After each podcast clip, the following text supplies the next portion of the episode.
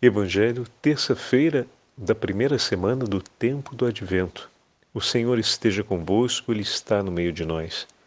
Proclamação do Evangelho de Jesus Cristo, segundo São Lucas. Glória a vós, Senhor. Naquele tempo, Jesus exultou no Espírito Santo e disse: Eu te louvo, Pai, Senhor do céu e da terra, porque escondestes essas coisas aos sábios e inteligentes e as revelastes aos pequeninos. Sim, Pai, porque assim foi do teu agrado. Tudo me foi entregue pelo meu Pai. Ninguém conhece quem é o Filho a não ser o Pai, e ninguém conhece quem é o Pai a não ser o Filho e aquele a quem o Filho quiser revelar.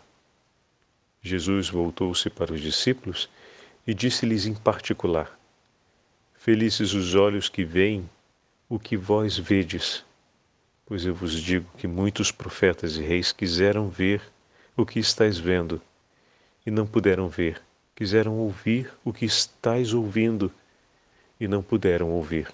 Palavra da salvação. Glória a vós, Senhor. Terça-feira da primeira semana do tempo do Advento, em nome do Pai, do Filho e do Espírito Santo. Amém. Queridos irmãos e irmãs, a Santa Liturgia nos entrega esse belíssimo trecho do Evangelho de São Lucas, o décimo capítulo de Lucas.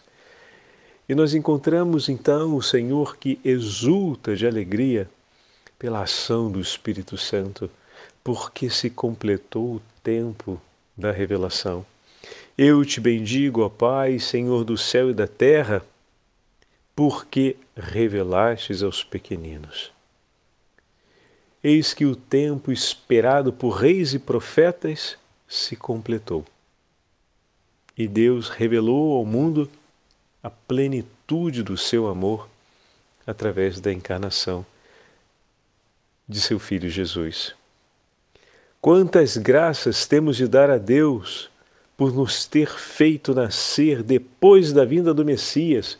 Com essas palavras, Santo Afonso Maria de Ligório dá início ao seu sermão do tempo de Natal, onde ele vai comentar a respeito da beleza desse evangelho. Deixa o padre pegar aqui para a gente dar uma olhada. Nós estamos falando do. Só um minutinho. Pronto, está aqui o texto. Estamos falando do terceiro discurso para a novena de Natal de Santo Afonso. Ele começa assim o seu texto. Quantas graças temos de dar a Deus por nos ter feito nascer depois da vinda do Messias. Uma vez operada a redenção por Jesus Cristo, olha que bonito que ele vai dizer, nós recebemos benefícios muito maiores do que aqueles que receberam os patriarcas. Abraão, os patriarcas e os profetas desejaram ardentemente ver o Redentor mas não tiveram essa felicidade. Eles cansaram, por assim dizer, cansaram o céu com os seus suspiros e as suas súplicas. Céus, destilai lá das alturas o orvalho, e as nuvens façam chover o justo. Enviai o Cordeiro soberano da terra. Isaías capítulo 45. Santo Afonso toma nas mãos essa citação do profeta Isaías para ajudar a gente a perceber como os patriarcas e os profetas suplicaram a vinda do Messias, desejaram esse dia, esperaram no Senhor com amor ardente. Isso faz lembrar quando nós fizemos há poucos dias atrás, ainda na semana passada, a meditação em que citávamos a respeito a respeito desse tema, né, da espera, ao domingo. Vocês lembram? Como a gente pensa o domingo, às vezes, com um mês de antecedência, mas na medida em que nos aproximamos daquela data que já pensamos e defendemos há um mês atrás, nós vamos fazendo com que tantas outras coisas ganhem urgência e passem na hierarquia das prioridades a ocupar um espaço ou uma relevância maior e chega o quanto mais se aproxima o domingo, parece que mais começamos a balançar com aquela decisão de que iremos à missa ou não, porque vão se acumulando tantas outras atividades que no final das contas sempre parece que a missa é um peso que nos impede de viver bem o domingo. Mas há um mês atrás, a gente escolheu o horário da missa com toda a naturalidade do mundo. Então, o que, que faltou entre esse dia e o hoje, esse domingo em que estamos na missa? Entre o dia em que nós decidimos que íamos à missa um, dia, um mês atrás e agora o domingo que se aproxima, que, por exemplo, vai ser amanhã, digamos assim, né? O que aconteceu? Nós não defendemos a alegria daquela escolha. Nós cuidamos pouco daquela felicidade. Há um mês atrás falamos e escolhemos a missa no domingo, por exemplo, às 10 horas da manhã, e estava tudo bem. Na medida em que a... o mês foi correndo, as atividades foram ganhando tanta importância, e a memória daquela escolha e a alegria por essa escolha foi perdendo força em nós. Não deixou de acontecer, mas foi perdendo força de maneira que em muitos momentos nos vimos inclusive na dúvida se íamos ou não à missa. Olha só que coisa, né? E aqui Santo Afonso fala para gente que os patriarcas e os profetas cansaram os céus com suas súplicas, com a sua espera, com a sua expectativa por aquele dia e não viram esse dia.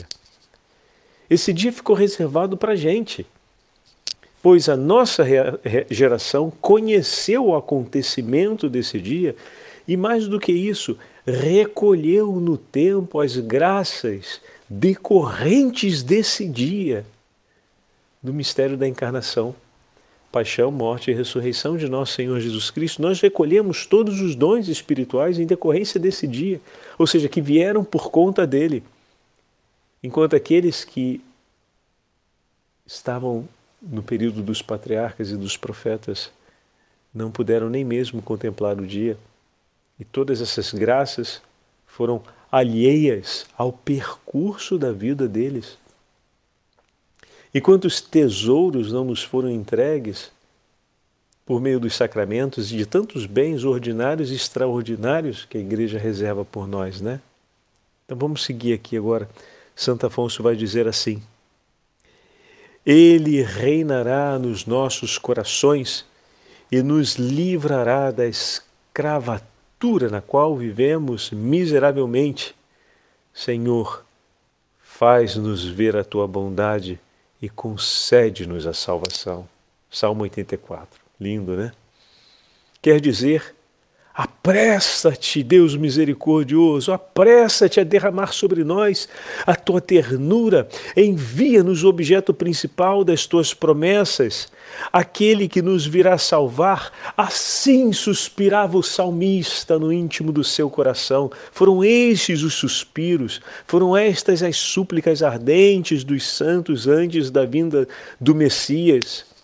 Contudo, eles foram privados durante quatro mil anos da felicidade de o ver nascer. E nós, a cada ano, temos a chance de preparar o nosso coração para celebrar esta alegria. Vai dizer para nós São Carlos Borromeu, escrevendo para sua diocese de Milão, Celebrando cada ano este mistério, a Igreja nos exorta a renovar continuamente a lembrança de tão grande amor de Deus para conosco. Ensina-nos também que a vinda de Cristo não foi proveitosa apenas para os seus contemporâneos, mas que a sua eficácia é comunicada a todos nós, se mediante a fé e os sacramentos tesouros reservados por Ele, quisermos receber a graça que Ele nos prometeu e orientar a nossa vida de acordo com os seus ensinamentos. A Igreja deseja, deseja ainda ardentemente fazer-nos compreender que o Cristo, assim como veio uma só vez a este mundo revestido de nossa carne, também está disposto a vir de novo, a qualquer momento, para habitar espiritualmente em nossos corações com a profusão de Suas graças, se não opusermos a Ele resistência pela nossa conduta e escolhas. Por isso, continua Santa, São Carlos Borromeu, lindas palavras de São Carlos, hein? Por isso, a Igreja, como mãe amantíssima e cheia de zelo por seus filhos, pela nossa salvação, nos ensina durante este tempo do advento, com diversas celebrações, com hinos próprios, cânticos e outras palavras do Espírito Santo, como receber convenientemente e de coração agradecido este imenso benefício e a enriquecer-nos com seus frutos, de modo que nos preparemos para a chegada de Cristo, nosso Senhor, com tanta solicitude, como se ele estivesse para vir novamente ao mundo nesse Natal. É com esta diligência e esperança, caríssimos irmãos e irmãs, que os patriarcas do Antigo Testamento nos ensinaram, tanto em palavras como em exemplos, a preparar a sua vinda. Eles que não a contemplaram, mas viveram preparados para a sua chegada. Olha que lindo! E nós, que conhecemos a vinda do Senhor e nos foi anunciada a sua vinda gloriosa, fazemos como os patriarcas, vivemos com o coração preparado Talvez chegará o dia da nossa partida e ainda não teremos visto a vinda gloriosa do Senhor, mas vivemos com o coração preparado, morremos preparados e fomos ao encontro dele e atendemos, ou melhor, esperamos agora com ele a sua vinda gloriosa, porque com o coração preparado vivemos o tempo da nossa peregrinação. Que grande chamado esse de São Carlos Borromeu a toda a Diocese de Milão. De Milão. Voltemos agora a olhar como estava escrevendo Santo Afonso, que vai falar sobre essa felicidade. Esta felicidade, aquela de contemplarmos né, Cristo, nosso Salvador, nosso Redentor nascido, o cumprimento da promessa esta felicidade estava-nos reservada a nós. Os patriarcas por quatro mil anos esperaram e se prepararam, mas foi reservada para nós. Mas que fazemos nós ao nosso tempo? Que proveito tiramos então dela, de tão grande graça que nos foi reservada? Sabemos amar este amoroso Redentor que veio libertar-nos das mãos dos nossos inimigos, que nos resgatou da morte eterna ao preço da sua vida, que nos abriu amorosamente o paraíso uma outra vez, que nos muniu de tantos sacramentos e de tantas ajudas poderosas para que o amemos e o sirvamos em paz nesta vida e nos alegremos para sempre com Ele na outra minha alma, estarás realmente cheia de ingratidão se não amares, se não amar o meu Deus assim.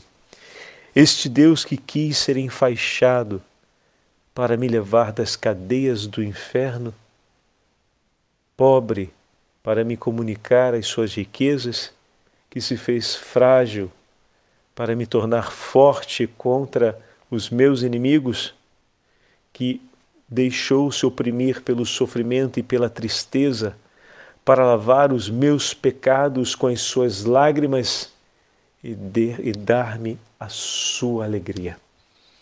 Olha que grande, que grande conclusão, né? Faz Santo Afonso ao falar a respeito daquilo que o Senhor toma em sua vinda para nos conceder com sua graça. Em sua vinda assume tudo aquilo que é próprio da nossa fragilidade humana, da nossa experiência, dos nossos limites e nos concede da sua própria vida, a fim de que a sua vinda seja proveitosa por nós. Mas é preciso que possamos tomar em nosso proveito aquilo que o Senhor oferece por nós, como disse São Carlos Borromeu, preparando o nosso coração, tomando conosco aquilo que o Senhor nos oferece, o chamado de vigilância que ouvimos nesses últimos dois dias, a termos um quê? A termos o quê? Um coração atento e unido a Ele, que se deixa modelar por Sua palavra, a fim de que essa vida seja uma vida de perpétua vigilância, ou seja, uma vida sem a qual, uma vida que Deus está conosco, que não a vivemos sem Ele. Essa é a vida do homem que vigia. É aquele que a passa, que a vive junto com o seu Senhor, que à volta do seu Senhor, pegando sempre aquela imagem tão bonita, né, aquele paralelo das virgens prudentes, a vinda do seu Senhor, a chegada do seu Senhor não se dará sem a minha presença. Não se dará sem a minha presença. Eu estou vigiando cada passo do meu Senhor porque eu espero. E a cada dia que eu espero, aumenta o meu desejo de estar com Ele. E aumenta a proximidade desse nosso encontro. E aumenta também a vigor, o vigor do meu amor. Eu não me canso de esperar por aquele que amo porque tenho a certeza que, na, que a eternidade pertencerá a nós, será nossa, estaremos juntos, porque essa é a promessa dele, essa é a alegria que ele me transmitiu, a verdade que ele me revelou, o desejo íntimo do seu coração, que eu digo Amém. Também faço desse o desejo do meu coração por amor a Ele. O Senhor esteja convosco, Ele está no meio de nós. Pela intercessão da Beatíssima Virgem Maria, pela intercessão de São Carlos Borromeu e de Santo Afonso Maria de Ligório, pela intercessão dos beatos mártires carmelitas, abençoe-vos o Deus Todo-Poderoso, Pai, Filho, Espírito Santo. Amém.